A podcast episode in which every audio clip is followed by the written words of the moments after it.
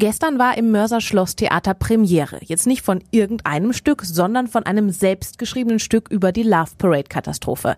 Alexander Baumeister saß für Radio KW im ausverkauften Schlosstheater und es hat ja im Vorfeld die Befürchtung gegeben, das Thema sei vor allem für die Opfer und die Hinterbliebenen viel zu heikel. Wie hat es dir denn gefallen?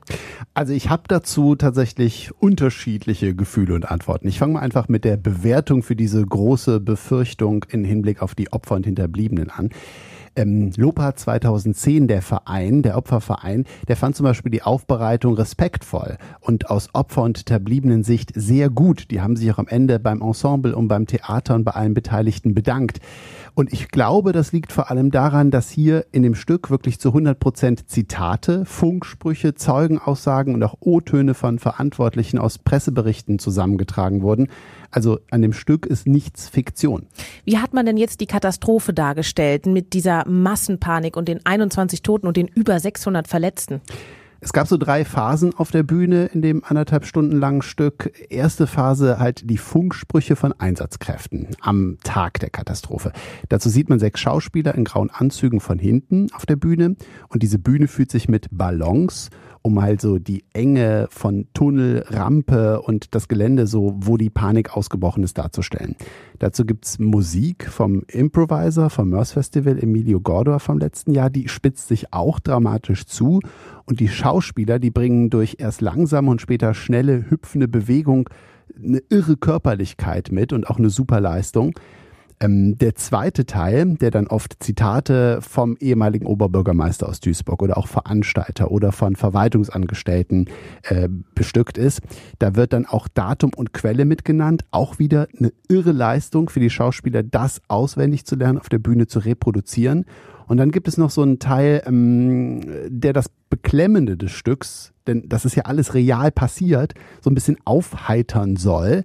Ähm, das hat gestern, finde ich, bei der Premiere nicht so geklappt, weil das bedrückende Gefühl einfach zu groß war. Also ich meine jetzt diese Funksprüche, die habe ich noch nie gelesen oder gehört. Jetzt fragt man sich natürlich auch, warum das Ganze? Wieso bringt das Theater so ein Stück überhaupt auf die Bühne?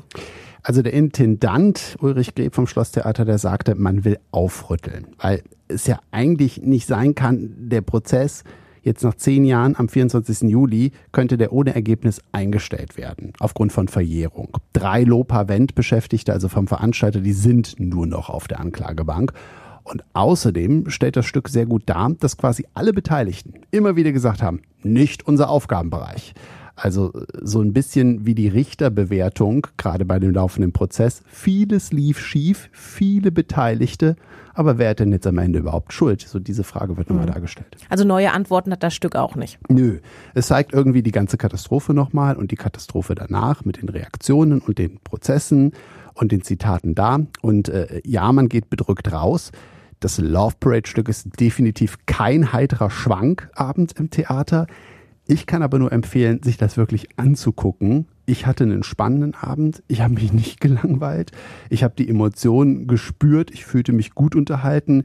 Ich habe danach auch nochmal angeregt durch das Stück vieles im Internet recherchiert. Und ich würde dem Theater auch wirklich gönnen, dass so ausgebucht wie gestern die Premiere war, dass es auch weitergeht. Da steckt viel Arbeit drin. Das ist gut geschrieben, gut umgesetzt, ein gutes Ensemble, gute Ideen, hat eine gute Message. Und äh, äh ja, ich, ich würde sagen, mal reingehen. Sollte man sich definitiv angucken. Jetzt Sonntag gibt es das Stück Parade 24-7 oder Parade 24-7 nochmal und auch noch vier Termine diesen und nächsten Monat. Die Karten, die bekommt ihr dann ab 20 Euro. Danke dir, Alexander, dass du es angeguckt hast und so schön rezensiert hast. Bitteschön.